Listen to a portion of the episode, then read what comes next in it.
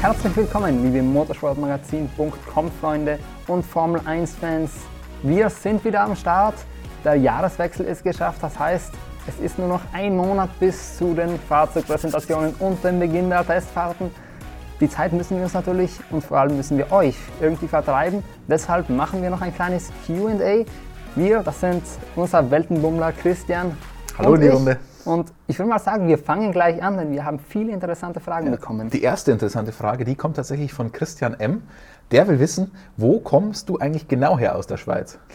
Ja, tatsächlich ist das ein alt, alter Irrglaube im MSM-Forum bzw. unter unseren YouTube-Videos. Ich komme tatsächlich nicht aus der Schweiz, sondern aus dem schönen bergigen Südtirol. Damit wäre die Frage geklärt und dann steigen wir gleich ein. Und dann steigen wir jetzt mit euren Fragen ein und lass mal den Christian M beiseite, beziehungsweise der bleibt noch da, aber der Fragensteller kommt beiseite. Und nämlich die erste Frage kommt von Vito. Und der hat uns darauf hingewiesen, Mick ist der Ersatzfahrer bei Ferrari. Ich denke, Sainz und Leclerc müssen sich jetzt beweisen, weil ich glaube, dass nur einer der beiden bleiben wird und dann endlich wieder ein Schuhmacher in Rot kommt. Was denkt ihr? Ja, Christian, was denkst du? Ist da der Vaterwunsch des Gedankens die große Frage? Ähm, ich würde mal sagen, es sind nicht Sainz und Leclerc, die sich beweisen müssen. Ich würde sagen, eher Mick Schumacher muss sich da beweisen. Leclerc hat ja schon einen langfristigen Vertrag. Ich glaube, es ist der längste aktuelle Vertrag in der Formel 1. Bis einschließlich 2024 ist er ja bei Ferrari unter Vertrag. Carlos Sainz hat noch für diese Saison, also für 2022, einen Vertrag, aber Matteo Binotto hat uns beim Weihnachtsdinner, das ja ausgefallen ist, Corona-bedingt, weil Charles Leclerc ja leider erkrankt war. Also hat das Ganze digital stattgefunden. Da haben wir dann eine Medienrunde mit Mattia Binotto gemacht und der hat uns ganz klar gesagt, man erwartet schon, dass die Vertragsverlängerung von Carlos Sainz relativ schnell passieren wird. Also es hat sich so angehört, als wäre es eigentlich nur noch eine Formsache. Und wenn man sich seine Debütsaison bei Ferrari angesehen hat, das war ja schon richtig, richtig, richtig gut, was er da gezeigt hat. Für mich die größte Überraschung fahrerisch 2021 gewesen. Hat sie, nicht in den, also ich dachte, er steht ganz klar im Schatten von Charles Leclerc, aber das war er nicht. Er hat sich am Ende sogar durchgesetzt, nachdem er sich da ein bisschen reingearbeitet hat in den Ferrari. Also das hat gut funktioniert und wenn da jetzt schon über eine Vertragsverlängerung diskutiert wird, bevor die aktuelle Saison überhaupt angefangen hat, dann wird man da wahrscheinlich auch nicht über ein Jahr sprechen, sondern eher über zwei oder vielleicht sogar drei. Und dann ist die Sachlage so, dass bei Ferrari eher alles dicht ist und dass es für Mick Schumacher schwierig wird, da was zu finden. Oder wie siehst du die ganze Materie? Ja, ich vertrete da eine ziemlich ähnliche Meinung. Nick muss erstmal im nächsten Jahr zeigen, was er kann, denn neben Nikita Mazepin und vor allem in einem vollkommen unterlegenen Haas ist immer schwierig einzuschätzen, was seine Saison überhaupt wert war. Aber wo könnte er denn überhaupt landen, wenn es bei Ferrari langfristig nichts wird? Ja, das ist die große Frage. Ferrari hat ja die Driver Academy, da wurde erst kürzlich das Programm vorgestellt. Mick Schumacher ist noch Teil der Ferrari Driver Academy, ganz klar das Ziel der Ferrari Driver Academy ist nicht, einen Formel-1-Fahrer auszubilden. Das hat man ja mit Mick Schumacher eigentlich auch schon geschafft. Das Ziel der FDA ist ganz klar, einen Ferrari-Fahrer auszubilden. Das hat Mattia Binotto auch immer wieder gesagt. Man ist mit Mick Schumacher sehr zufrieden. Seine erste Saison war gut. Die Frage ist natürlich immer der Gradmesser, die Benchmark. Mit Nikita Mazepin ist es schwierig zu beurteilen. Trotzdem gehen wir eigentlich davon aus oder sind uns alle einig, dass er einen sehr ordentlichen Job gemacht hat in seiner Debütsaison. Das ist auch Ferrari nicht entgangen. Deswegen rutscht er ja auch oder rückt zumindest auf als Ferrari-Ersatzfahrer. Immer dann, wenn Antonio Giovinazzi nicht kann, wenn sich sein Ersatzfahrer-Engagement mit der Formel E überschneidet, dann ist Mick Schumacher der offizielle Ferrari-Ersatzfahrer. Das hat Mattia Binotto auch bekannt gegeben, der Ferrari-Teamchef. Also das ist schon ein Zeichen, dass man mit seinen Leistungen zufrieden ist. Aber die Frage ist natürlich, was passiert mit ihm, wenn er wirklich jetzt nochmal eine Steigerung hinlegt. Man hat ja schon eine gute Steigerung bei der Performance gesehen über die ganze Saison hinweg. Er ist Nikita Marzipin eigentlich eher davongezogen. Am Anfang hat Marzipin die Fehler gemacht, dann war er langsam und deutlich langsamer als Mick Schumacher. Gut, Mick Schumacher hat auch Fehler gemacht, muss man fairerweise dazu sagen. Aber performance-technisch ist die Schere vielleicht sogar noch ein bisschen auseinandergegangen. Also das ging in die richtige Richtung. Wenn das jetzt so weitergeht bei Mick Schumacher, dann steht man schon wirklich vor einem Problem, weil in diesem ganzen Ferrari-Kosmos wird es halt eng. Ich meine, wir haben Haas als Edelkunden bei Ferrari, sagen wir es mal so. Da sind ja auch inzwischen viele Ingenieure in Maranello und bauen das Auto. Also da ist ganz klar der Bezug da, Ferrari und Haas. Dann hat man ja auch noch Alpha als Kunden. Ähm, ob das jetzt so ein großer Sprung wäre, in den vergangenen Jahren wäre er das nicht gewesen. Da gehen wir aber, oder eigentlich rechnet ja jeder damit, dass er einen Sprung macht. Ähm, da ist die große Frage, wird es diesen Sprung geben, ja oder nein? Aber ist das dann eine mittelfristige Alternative für Mick Schumacher, weil wir reden ja da schon eben bis einschließlich 2024 oder vielleicht sogar noch darüber hinaus. Also das wird spannend und möglicherweise ist dann, wenn sich Mick Schumacher so positiv weiterentwickelt, aber einfach kein Platz da sein sollte, vielleicht müssen sich dann auch die Wege irgendwann trennen zwischen Ferrari und Schumacher. Und vor allem, was man auch nicht vergessen darf, Schumacher hat sich immer noch in der zweiten Saison gesteigert in den Nachwuchsserien. Wenn das es in der Formel 1 auch macht, dann können wir hoffen, dass er sich durchaus beweist für Ferrari. Definitiv, Aber das ist ein wirklich sehr guter Punkt, weil wir haben es ja gesehen in der Formel 3 und in der Formel 2, die Rookie-Saisons waren eher so Mittelmaß, gutes Mittelmaß kann man sagen. Ja. Und dann in der zweiten Saison, dann hat es Klick gemacht und dann hat er aber mal richtig rasiert. Formel 1-Saison ist natürlich länger als eine Nachwuchsserie, deswegen ist er da wahrscheinlich, hat man es da wahrscheinlich schon stärker gemerkt, dass die zweite Saisonhälfte performance-technisch ganz ordentlich war. Aber ich bin schon sehr gespannt, was da in der zweiten Saison kommt. Ja, und natürlich, wenn ihr noch weitere Fragen habt zu Mick Schumacher, Ferrari oder natürlich auch allen anderen Themen aus dem Formel 1 Kosmos, unter diesem Video könnt ihr immer unter dem Hashtag AskMSM Fragen MSM, nicht AskMSN, wie viele von euch immer schreiben. Jetzt habe ich dich verwirrt, jetzt dachte du, du hättest was Falsches gesagt. Aber ja, ich, ich war der Meinung, ich hätte das Richtige gesagt. Ja, du hast es schon richtig gesagt, aber es kommt immer wieder AskMSN. Ja, jedenfalls Ask MSM unter dem Video schreiben, dann eine hübsche Frage dazu. Und wenn uns die Frage gefällt und wenn ihr ein bisschen Glück habt, dann kommt sie in einem zukünftigen Video und wird vielleicht nicht von Christian und mir, aber sie wird vielleicht beantwortet. Und natürlich könnt ihr uns auch Fragen stellen auf Instagram, Facebook und wo auch sonst ihr immer unser Emblem antrefft. Ja, unser Emblem angetroffen hat also auch. schreibe ich dir das in Zukunft einfach auf dein, dein T-Shirt. Ach, aber in, in, weißer Farbe dann, sonst sieht man es nicht ja. anständig.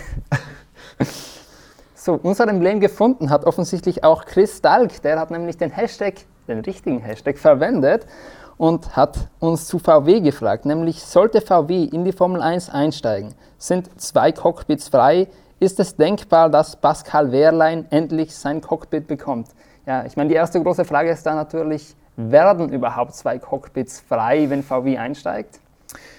Darüber kann man jetzt vortrefflich diskutieren. Also VW als Marke werden wir höchstwahrscheinlich nicht sehen. VW-Gruppe mit Audi, Porsche als Marken, das könnten wir schon sehen in der Formel 1. Ich bin gespannt, wenn dieses Ask MSM online geht, ob wir da inzwischen eine Entscheidung haben. Die Deadline oder eine offizielle Deadline des Konzerns wurde nie kommuniziert, aber es hieß ja erst, ja, okay, wenn der WMSC, also der Motorsport-Weltrat, dann im Dezember in Paris tagt, dann muss eine Entscheidung von VW da sein. Nein, auch da gab es noch keine Entscheidung. Es zieht sich jetzt immer weiter hinaus, hängt natürlich auch mit der Personalie Herbert Dies, also mit dem Vorstandsvorsitzenden von Volkswagen zusammen, was sich da jetzt tun wird. Ähm, denn so eine Entscheidung, die wird natürlich ganz, ganz, ganz weit oben getroffen. Ähm, was passiert, wenn eine Marke des Volkswagen-Konzerns kommt?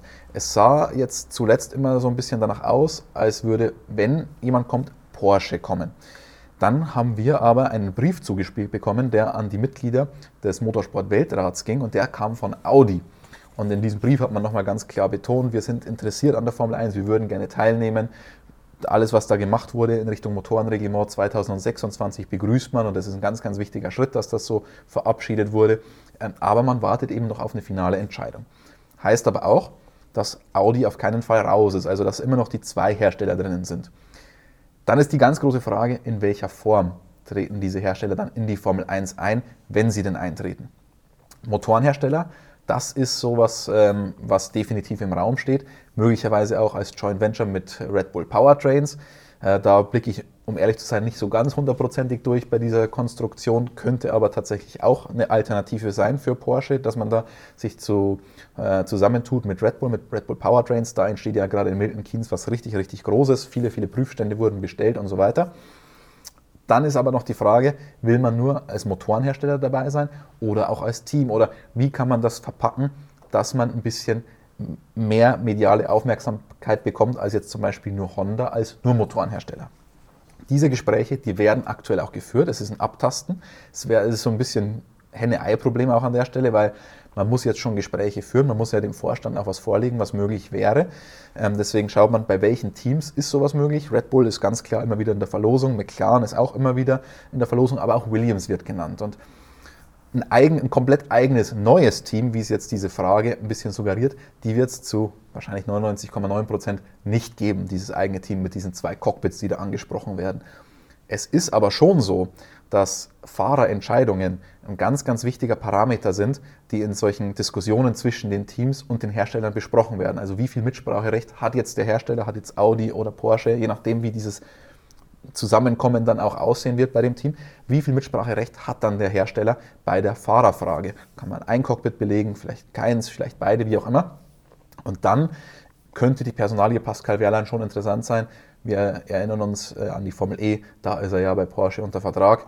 Ähm, ich glaube auch noch für die kommende Saison, wenn ich es richtig im Kopf ja. habe. Äh, deswegen, also das ist schon eine Möglichkeit, aber ich würde jetzt nicht, sollte Porsche wirklich kommen, dann sollte Porsche eine Mitsprache, ein Mitspracherecht haben bei der ganzen Geschichte, würde ich mich jetzt trotzdem nicht festlegen und zu sagen, dann ist es hundertprozentig Pascal Wehrlein. Also da sind auch schon noch ganz gute andere Fahrer aktuell auf dem Markt. Ja, man darf ja auch nicht vergessen, Pascal Wehrlein ist schon 27, das ist jetzt in Formel 1-Alter gesprochen auch nicht mehr der allerjüngste Nachwuchsstar. Und wenn dann in ein paar Jahren der Einstieg kommen würde, würde er schon auf die 30 hingehen oder schon 30 sein. Ob es dann noch sinnvoll ist, so jemanden zu holen oder ob er nicht einen jungen Fahrer nachzieht, ist auch die zweite Frage. 30 alt? Ganz schön gemein, was hier, was hier aus deinem Munde kommt. Aber ich darf das noch sagen, glaube ich. Ich meine, wir, wir, reden über 2026, muss man ja immer wieder auch mal ganz klar konstatieren. Und wir haben jetzt gerade schon über einen Mick Schumacher gesprochen, der möglicherweise aus dem Ferrari-Kosmos raus muss oder was auch immer. Ähm, ich meine, das sind jetzt so viele Fragezeichen und so viele hypothetische Sachen, aber auch da könnte man sich natürlich dann umschauen. Oder wenn irgendein absoluter Superstar auf dem Markt ist, was weiß ich. Also da ist alles möglich, da fließt noch viel Wasser die Isar runter, bis diese Entscheidungen da getroffen werden. Erstmal muss man schauen, steigt man ein, dann muss man schauen, in welcher Form steigt man ein, mit welchen Teams macht man es, welches Mitspracherecht hat man. Und dann, wenn man irgendwann mal so weit ist, hat man immer noch genügend Zeit, sich um die Fahrer zu kümmern. Außer Ferrari verlängert natürlich jetzt mit allen Fahrern bis 2028. Ähm, Red Bull hat ja auch schon angekündigt, mit Max Verstappen möglicherweise vorzeitig noch zu verlängern. Der hat bis 2023 Vertrag. Also, aber bis 2026 da kann man sich noch ein bisschen Zeit lassen, um sich über die Fahrerfrage da Gedanken zu machen. Ganz genau. Aber wir bleiben gleich bei den Fahrern und weil wir gerade das Alter angesprochen haben, das ist auch die, das Thema bei der nächsten Frage. Diesmal reden wir nicht über 30 Jahre, sondern über jünger, nämlich Michael Schnitzler hat uns ebenfalls unter dem Hashtag AskMSM gefragt, was bedeutet der vorzeitige Ausstieg von Lirim Zendeli für den deutschen Fahrermarkt? Wie seht ihr die Zukunft für deutsche Formel-1-Fahrer? Wird Mick auf lange Zeit der Einzige sein, wenn Sepp mal aussteigt? Ja, ich glaube, so eine positive Prognose können wir da nicht abgeben, oder? Ich wünsche mir jetzt so einen, so einen TikTok-Move, wo ich schnippe und dann sitzt hier auf einmal Markus Steinrisser, der, der König der Nachwuchsserien bei uns, der sich da wirklich extrem gut auskennt. Ähm, probieren wir es mal. Nee, er sitzt immer noch echt da. Tut mir leid. Ah. Aber wir haben uns natürlich ein bisschen mit der Thematik befasst und haben natürlich auch das Ganze mitbekommen, was da in den vergangenen Jahren los war. Auf deutscher Seite sieht es tatsächlich schlecht aus. Da kannst ja du gar nicht mitreden, du bist ja kein Deutscher. Nein. Wie, wie sieht es eigentlich Südtiroler Seite aus? Nee, sprich, sprechen wir später. Rennfahrerisch nicht so gut, so viel Spoiler vorab. ähm, aber auf deutscher Seite sieht es tatsächlich auch nicht so optimal aus. Also Formel 2 hatten wir ja in der vergangenen Saison zunächst zwei Piloten am Start mit David Beckmann und Lirim Zendeli. Beide konnten die Saison aufgrund von finanziellen Problemen nicht beenden. David Beckmann hat während der Saison sogar, glaube ich, noch Team gewechselt. Also es sieht alles nicht so rosig aus. Ich finde, sportlich haben sich beide einigermaßen gut aus der Affäre gezogen für eine Debütsaison. Beide jetzt keine absoluten Überflieger, aber sie waren auch nicht in den Top-Teams in der Formel 2 und für eine Debütsaison, finde ich, war das ordentlich. Sie waren jetzt keine Piastris, muss man auch sagen der hat natürlich da schon ganz klar den Ton angegeben und der war ja.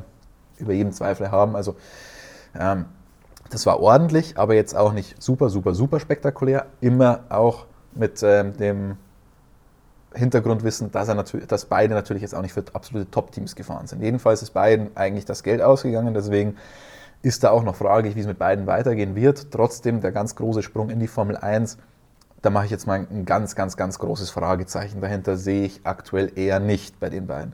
Da müssen wir eine Stufe weiter runtergehen in die Formel 3. Da haben wir David Schumacher, der ist seine zweite Saison jetzt, in der, seine zweite ganze Saison in der Formel 3 gefahren. Davor ist er, ich glaube, ein Rennen in Russland gefahren, wenn ich mich richtig entsinne. Ja, genau. Ein Wochenende ist er da am Start gewesen. Ähm, die zweite Saison hat er jetzt, glaube ich, auf Position 11 in der Gesamtwertung beendet. Ist jetzt auch nicht das, was ich von einem absoluten Supertalent erwarte, den ich in der Formel 1 sehe. Also realistisch betrachtet wird es da auch eher sehr, sehr schwierig. Und dann wird es ja. sehr dünn. Und vor allem, wenn ich noch reingerätschen darf, man muss auch sagen, David Schumacher in der ersten Saison fuhr er bei keinem guten Team, hat auch dementsprechend keine Punkte geholt, aber im zweiten Jahr war er doch bei Tradent unterwegs und das Team hat am Ende des Jahres die Team-WM gewonnen, also nicht WM, die Teammeisterschaft gewonnen, so ist richtig. Also er war jetzt auch nicht im schlechten Material unterwegs und hat dennoch hm, aus einem Sprintsieg war da nicht so viel Großes dabei. Genau, Einzelerfolge, da hat man dann immer wieder aufblitzen sehen. Das waren jetzt auch keine geschenkten Sachen, muss man auch sagen. Das war jetzt nicht, dass komplettes Chaos war und er hätte dann ja. irgendwie nur abgestaubt, sondern das war schon ordentlich, was er da gemacht hat, aber es war jetzt keine Leistungsexplosion, nichts, dass man sagen würde, der hat sich jetzt ähm, aufgedrängt für, die, für höhere Aufgaben, für Formel 2 oder Formel 1. Also mh, mm, da bin ich eher pessimistisch. Dann werden jetzt viele wieder kommentieren mit Sophia Flörsch. Äh, ist ja immer ganz beliebte, beliebter Kommentar, wenn wir dann über deutschen Nachwuchs sprechen. Äh, sie hat ja selbst zuletzt in einem Interview mit der, mit der Deutschen Welle ähm, verlautbart, dass wenn sie die Chance auf Formel 1 hätte, dass sie garantieren würde, dass sie da um den Titel mitfahren würde. Dem würde ich an der Stelle schon auch vehement widersprechen. Wir haben ja gesehen, äh, wozu sie zu leisten imstande war in der Formel 3, ist ja auch eine Saison gefahren. Auch klar, auch da nicht mit bestem Material. Ein Rennwochenende hat sich, glaube ich, auch überschnitten mit Le Mans, glaube ich, war das damals, wo sie nicht am Start war. Ich, ich weiß nicht mehr auswendig, ja. Ähm, aber auch da null Punkte in einer Saison mit einem Rennwochenende, an dem man nicht teilgenommen hat da finde ich es fast ein bisschen vermessen zu sagen, man würde jetzt in der Formel 1 um die, um, um, die Weltmeisterschaft mitkämpfen. Also da sehe ich auch den Aufstieg in die Formel 1 in sehr, sehr, sehr, sehr, sehr weiter Ferne. Ähm, respektive die Chancen sind nicht existent, wenn man dem Ganzen mal wirklich ins Auge sieht. Ähm, und dann muss man noch weiter runterschauen in die Nachwuchsserien. Und dann gibt es die ADAC Formel 4 auf deutscher Seite. Und da sind kaum mehr deutsche Fahrer am Start, muss man sagen. Also die ADAC Formel 4 hat sich generell in den letzten Jahren leider relativ schlecht entwickelt. Natürlich war da Corona auch ein Thema, wieso das Starterfeld immer weiter ausgedünnt wurde, aber auf deutscher Seite gibt es noch genau einen Hoffnungsträger.